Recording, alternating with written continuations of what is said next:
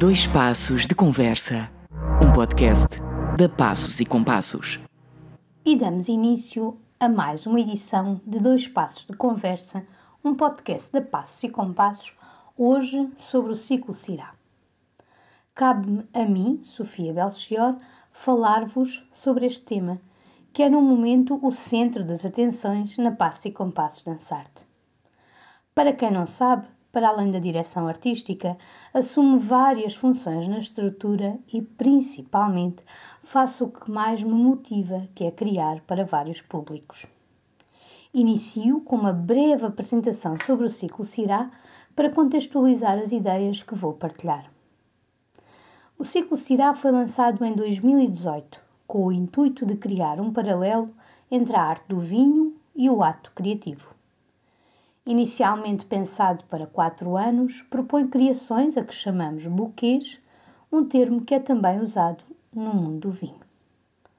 Ao longo do ciclo são criadas peças para o espaço interior, teatro, e outras para a rua, em contextos muito específicos, que são quatro adegas selecionadas do Conselho de Palmela, a saber, Quinta da Serralheira, Quinta do Piloto, Casa Ermelinda Freitas e Filipe Palhoça. O ciclo defende uma aproximação à cultura local, particularmente à riqueza do vinho e da vinha, com o intuito de aproximar a arte contemporânea das raízes do público. Em 2018 criámos Casa Corpo para o teatro e Doce Casta, apresentada na Quinta da Serralheira. Em 2019, Plano Oblíquo para o teatro e Melodia do Sabor para a Quinta do Piloto. Em 2020, pelas razões que devem calcular, o ciclo sofreu uma alteração. As criações previstas foram adiadas, mas foi criada uma alternativa, o espetáculo Cirá a solo, com contornos muito peculiares. Este ano prosseguimos caminho com duas novas criações Destempo Vertical a estrear em junho e Aroma do Tempo a estrear em agosto na Casa Irmelinda Freitas. Para o ano, criaremos uma peça para o teatro e fecharemos o ciclo na Filipe Palhoça. Depois desta breve apresentação, falo-vos um pouco das ideias e dos processos.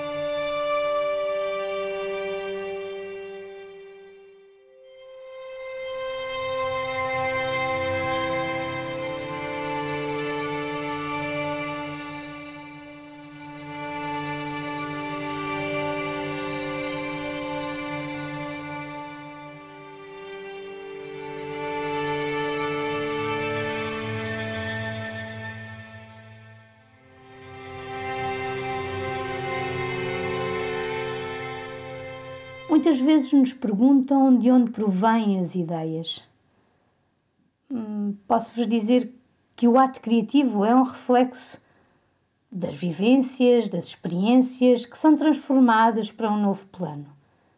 Penso também que é um ato íntimo, talvez por isso não seja fácil falar sobre o assunto ou verbalizar as ideias. Mas penso também que passa muito pela disciplina, pelo rigor e pelo compromisso de criar e oferecer ao público. Neste ciclo, o ato criativo é como o processo de criar o vinho, composto por uma série de peças e etapas e matura antes de ser servido a outras pessoas. Defendo que a pesquisa é uma etapa fundamental da criação e que, no caso dos ciclos, deve ser constante e estabelecer pontos de contacto entre as várias criações. Neste ciclo, os criadores são vários. Para além de mim, que definiu o universo criativo e assino a coreografia e os desenhos de luz, o António Machado assina a composição musical, o Zé Nova os figurinos, a Utopia Design o design gráfico e o Ricardo Mondim a cenografia em algumas das criações. Porque uma das opções estéticas deste ciclo é ser abstrato, penso que hum, é interessante tentar explicar-vos como se estabelece a ligação entre a arte do vinho e as próprias criações. As criações surgem de forma paralela, em estreita ligação, e no caso da música e da dança, ou seja, da composição musical e da coreografia, são inteiramente ligadas, ou seja, os estímulos são recíprocos e a junção deve ser mesmo verdadeira. Os, objet os objetos artísticos são construídos diariamente, quase ao segundo, de forma a ajustar o pormenor até fazer sentido.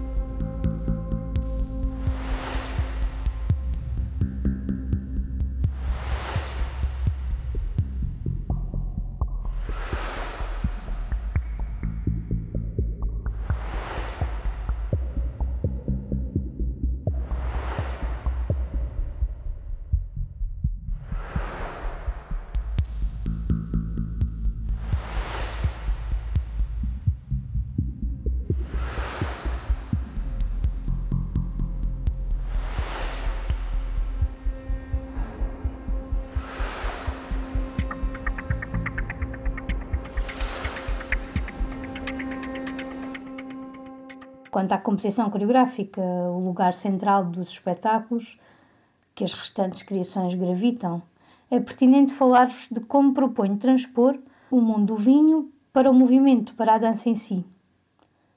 Um exemplo é selecionar determinados estados do próprio vinho, processos ou ações, e transpô-los para o movimento de forma não concreta, mas sim como uma sugestão, uh, um pronúncio.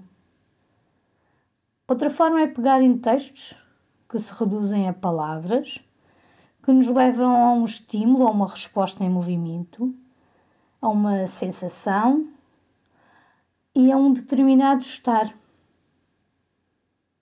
Um dos grandes desafios é orientar as equipas, em particular os intérpretes, para a interpretação do próprio espetáculo. E por isso o trabalho em estúdio é fundamental, é mesmo muito importante. E é faseado, compreende várias zonas. A criação, com motivação, improvisação e criação de desafios, os ensaios. E depois aquilo a que nós chamamos os ensaios finais, que são os ensaios para os últimos acertos e também os ensaios onde todas estas valências se juntam.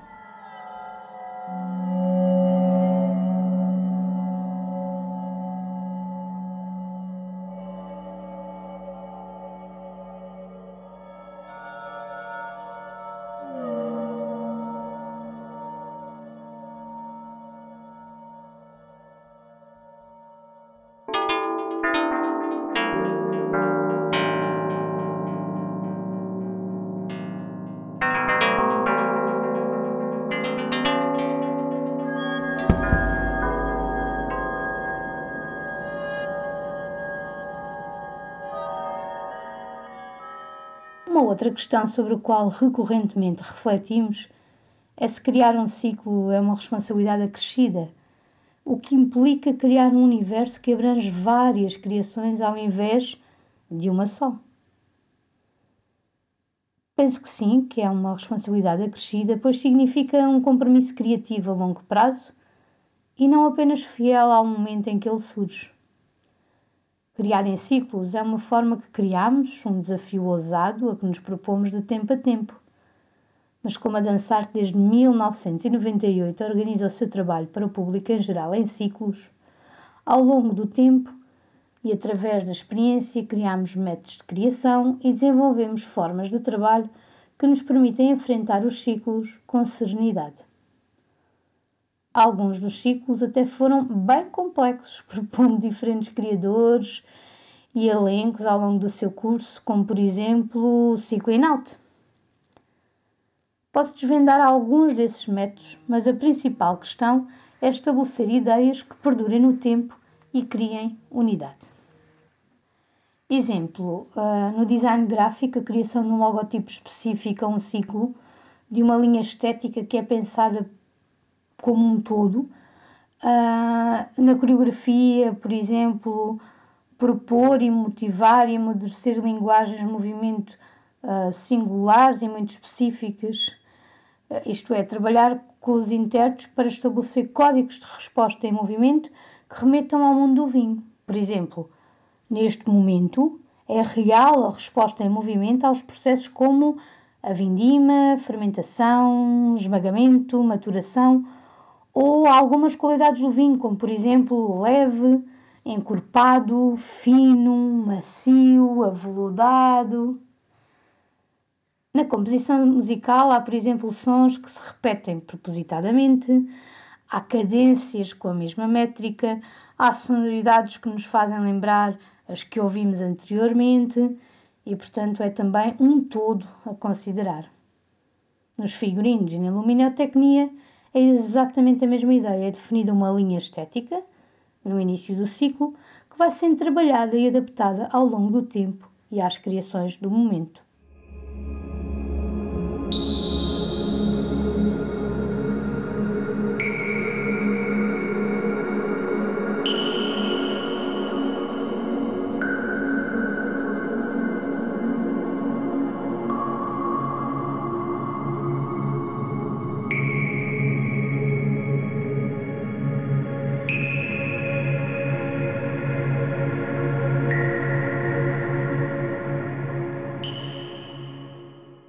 Mas ao mesmo tempo é um privilégio podermos desfrutar da estabilidade que a ousadia e o risco de criar em ciclos nos oferece.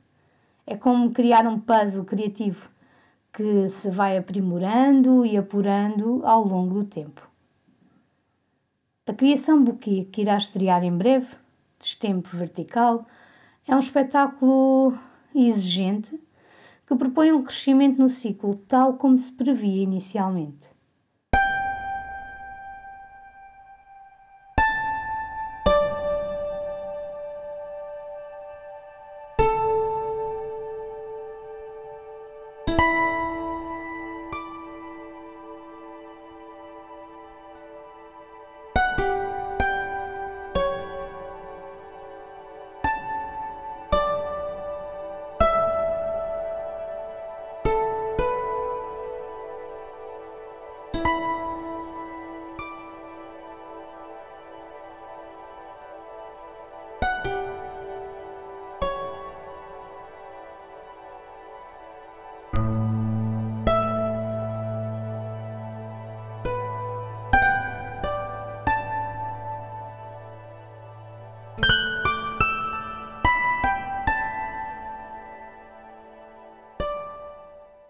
Convido o público a comparecer e a desvendar o ciclo ou prosseguir a viagem no ciclo Cirá com o espetáculo Destempo Vertical, dias 9 e 11 de junho, pelas 21 horas, no Cine Teatro São João, em Palmela.